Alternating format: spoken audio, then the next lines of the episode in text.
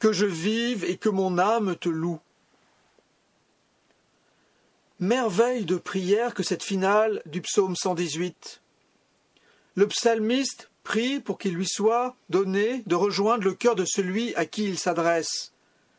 Que mon cri parvienne devant toi, que ma prière arrive jusqu'à toi.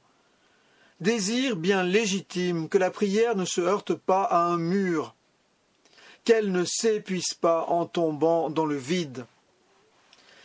Désir du psalmiste que ses demandes soient exaucées? Non. Ou plutôt, il n'a qu'une seule et grande demande, et elle porte sur la prière elle-même. C'est une prière sur la prière, une prière pour que la prière demeure toujours, et qu'elle porte la vie à une âme qui ne veut vivre qu'à louer.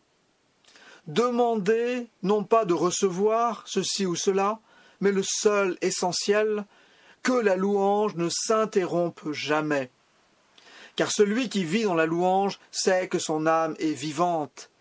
Que je vive et que mon âme te loue. La vie éternelle n'est-elle pas perpétuelle contemplation et louange de la splendeur divine? Mais la prière qui s'élève ici monte de la terre des hommes.